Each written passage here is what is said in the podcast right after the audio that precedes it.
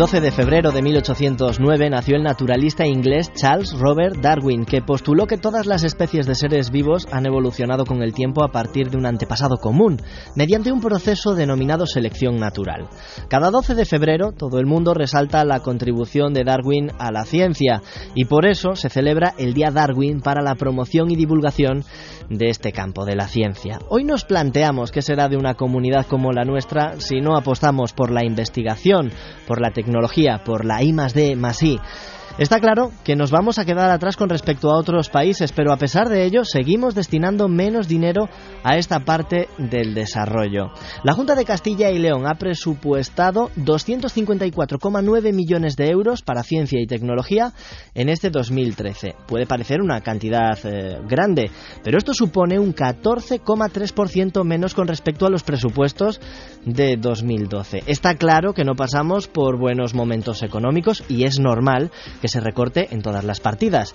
Pero ¿por qué otros países europeos aumentan el presupuesto en este campo, en la investigación, el desarrollo y la innovación? Vamos a conocer cómo lo hacen en otros países, en otros lugares, de la mano de José Miguel Sánchez, gerente del Parque Científico de la Universidad de Salamanca. José Miguel, muy buenos días. Hola, ¿qué tal? Buenos días. ¿Qué supone para la economía de una comunidad como la nuestra eh, el hecho de que se destine un 14,3% menos en el presupuesto dedicado a ciencia y tecnología? Pues ese dato es un, dato fuerte y, triste sobre todo. Eh, estas mismas navidades atrás he estado en Alemania, eh, aprovechando que tengo familia allí, aprovechando las vacaciones para intentar traer alguna empresa de las que están allí en Alemania, traerlas para acá, para Salamanca, para el parque científico. En concreto, en la zona de Düsseldorf, pues estuve visitando como una, unas tres empresas. ¿Cuál fue el resultado? Pues, pues malo. Ninguna de las tres van a venir aquí a Salamanca, Castilla y León. Motivo que me dieron las tres. Además, las tres me dijeron esto.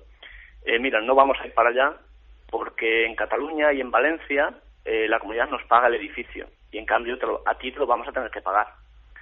¿Qué pasa? Que, yo como castellano-leonés y como salmantino y como persona charro que quiero traer industria y quiero traer comercio y quiero traer riqueza a Salamanca, pues tengo unas cartas muy malas para jugar.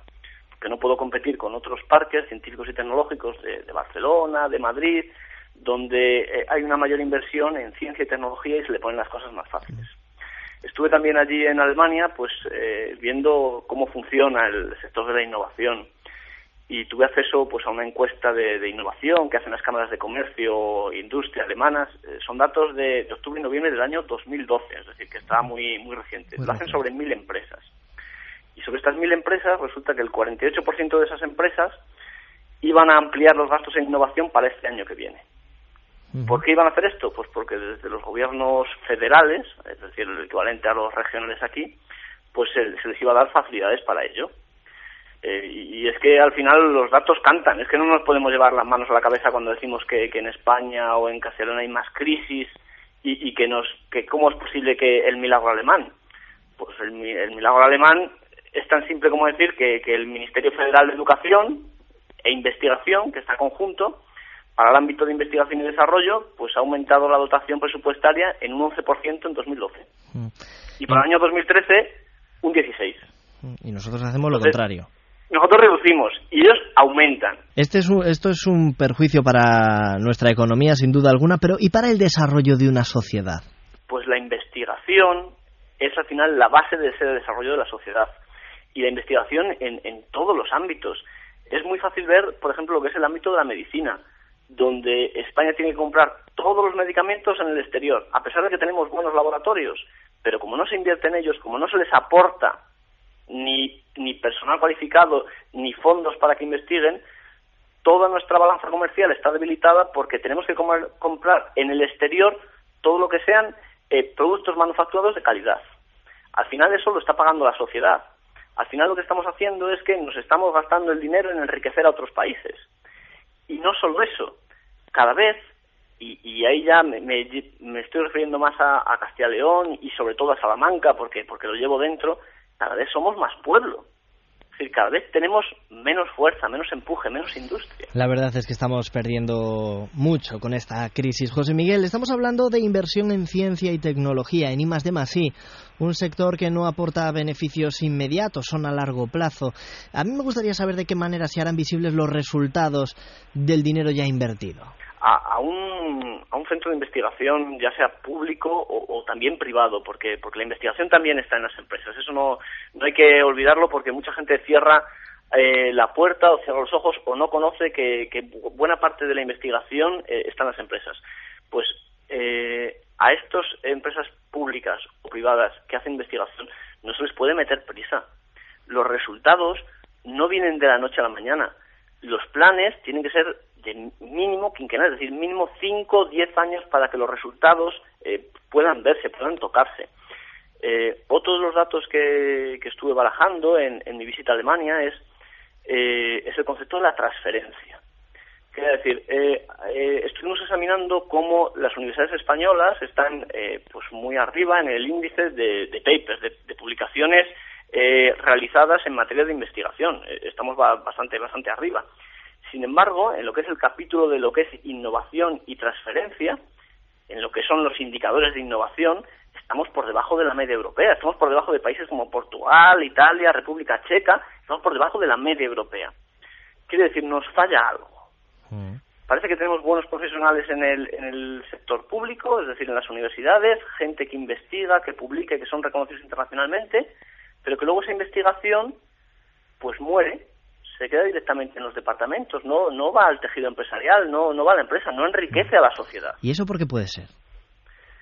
Yo creo que tiene un carácter arraigado de que la universidad estaba muy separada de la empresa. Hay con nosotros como, como parque científico, es una de nuestras principales misiones, el, fomentar la transferencia. Ahora mismo nosotros en el parque tenemos treinta y tantas empresas, treinta y dos, treinta y tres empresas instaladas, y haciendo la cuenta, eh, yo he visto que hay unas 26 que trabajan directamente con la universidad. Es decir, que algún, profesor está trabajando en la empresa como un spin-off, una startup, o la misma empresa se ayuda a la universidad para ir a algún proyecto.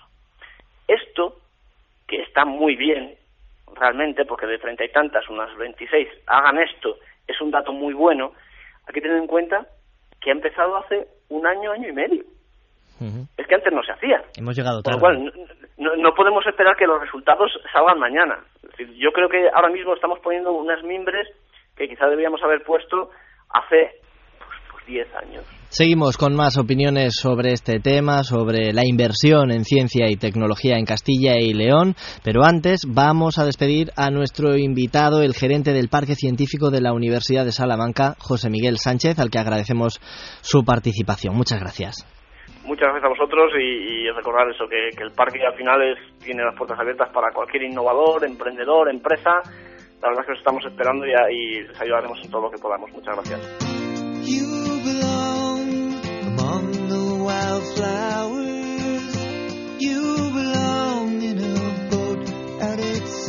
Vamos a conocer la situación de algunos jóvenes investigadores de Castilla y León. Con nosotros se encuentra Saúl Herranz, que tiene 28 años, es biólogo y bioquímico y también es portavoz de la Asociación Innova Salamanca, investigadores e investigadoras no valorados que pertenecen a la Federación de Jóvenes Investigadores. Saúl, muy buenos días.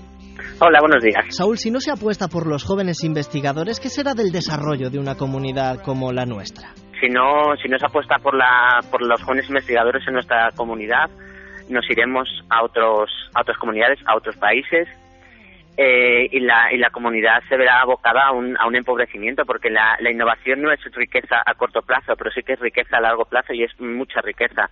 Entonces nos, nos veremos abocados al empobrecimiento y a no y a no levantar nunca esta crisis. En tu caso pasa eso, has estado trabajando en Castilla y León, pero ante la falta de oportunidades de un contrato laboral como investigador, te vas a ir en los próximos meses a Gran Bretaña. Eh, sí, yo bueno voy a leer mi, mi tesis doctoral aquí ahora en la Universidad de, de Salamanca los próximos meses y bueno y tengo ya un contrato de, trabajo en, en, Gran Bretaña en Reino Unido entonces pues me voy me voy a ir a partir de a partir de, creo que de mayo para allá vosotros los jóvenes investigadores eh, queréis convertir esa profesión, la de investigador, en una profesión digna, creéis que no es así. Eh, vosotros denunciáis las condiciones precarias en las que os encontráis dentro de esta comunidad. Por ejemplo, eh, la reducción del número de becas nacionales, también las becas autonómicas e incluso la, la desaparición de muchas de estas ayudas a los jóvenes investigadores, ¿verdad? Sí, bueno, en los, en los últimos años y bueno, particularmente este último año ha sido catastrófico en cuanto al número de, de ayudas predoctorales y postdoctorales que se han convocado que han convocado las diferentes instituciones. Por hacerte un, un resumen, la Junta de Castilla y León en el año 2008-2009 sacaba en torno a unas 80, 100 ayudas eh, predoctorales para toda la comunidad de Castilla y León. En este año 2000, bueno, el año pasado, 2012, han convocado tan solo 26 de estas ayudas para toda la comunidad. Un 75% ha habido algún año, menos. sí, sí, una reducción drástica. Ha habido incluso algún año en el que en el que no ha habido no ha habido ningún tipo de ayuda a nivel estatal se han se han suprimido las becas doctorales que otorgaba el CSIC las FPU que son también a nivel estatal también se han visto reducidas entonces la está siendo drástico y bueno pues muchos jóvenes no pueden realizar sus estudios doctorales en Castilla y León en España y están yéndose a otros países también a realizar sus estudios de doctorado. Si vosotros queréis trabajar como investigadores, eh, os hacen contratos que, por ejemplo, el sueldo bruto de un joven investigador ronda los 1.000 euros. A vuestra casa más o menos os lleváis 850 euros y además sufrís los recortes en el sueldo eh, y el aumento de horas como si fuerais funcionarios, pero en realidad no lo sois. Sí, nosotros, mm, bueno, el famoso recorte del 5% lo tuvimos eh, nunca eh, nunca se nos ha devuelto ese dinero. Nosotros no somos funcionarios. A nosotros a los a los cuatro años de tener nuestra ayuda se nos se nos acaba. No tenemos ningún tipo de prórroga. Tampoco se nos actualiza el el salario año tras año. Son condiciones muy muy lamentables con respecto a, a lo que hay en otros países europeos. El el sueldo de un de un predoc en en países como Alemania supera los 1.500 euros. Y vosotros tan solo 850. Sí, sí. ¿Qué os dicen las universidades, las administraciones públicas cuando eh, demandáis todo esto, cuando lucháis por vuestros derechos? Pues sí, eh, en principio, claro, ellos ellos entienden, entienden la situación, pero no hacen nada por, por remediarlo. O sea, que es como ponemos buena cara, pero luego en realidad no estamos intentando hacer nada por, por, por intentar remediar la situación.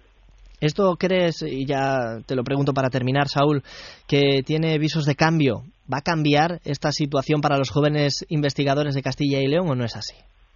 Pues ojalá cambiara, pero creo que la situación ahora mismo y los próximos años no tiene visos de, mejora. Mm.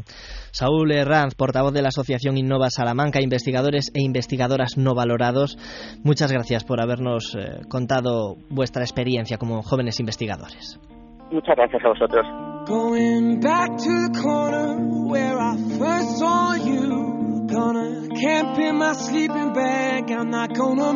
Y vamos a cerrar este tema hablando de la importancia de la divulgación de todos estos temas relacionados con la ciencia y tecnología. Para eso hemos invitado al programa a José Pichel, que es redactor jefe de la agencia DICIT, encargada de divulgar informaciones sobre ciencia y tecnología, una agencia perteneciente a la Fundación 3CEIN. José, muy buenos días. Buenos días, Diego. ¿La ciencia y la tecnología interesan al gran público?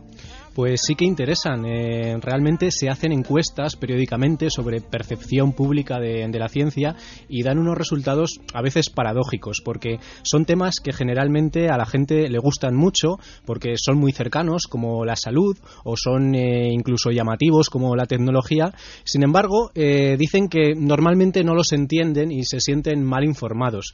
Pero es curioso porque hay algunas encuestas que dicen que hasta un 50% de la gente estaría dispuesto a dar su tiempo o su dinero eh, pues por la ciencia. Porque realmente invertir en ciencia es invertir en el futuro de todos nosotros, en nuestro futuro. Es invertir en el futuro, es invertir eh, en bueno, pues la cura de muchas enfermedades, es invertir en tecnología, es invertir en un montón de soluciones para el futuro y en un momento económico como este más que nunca, porque bueno, hasta ahora estábamos apoyados en sectores como la construcción o el turismo y ahora mismo, bueno, pues solo de turismo parece que, no, se podemos salir adelante, ¿no? Eh, la solución, la alternativa por la que apuestan todos los países desarrollados es eh, la investigación. Pero parece ser que desde aquí, desde Castilla y León, eh, no estamos apostando tanto. Los presupuestos de la Junta de Castilla y León se han visto reducidos en todas las áreas, eso eh, es algo que sabemos todos, y la partida destinada a ciencia y tecnología ha disminuido con respecto al año pasado, a 2012, un 14,3%. ¿Qué puede suponer esto para la economía de una comunidad como la nuestra?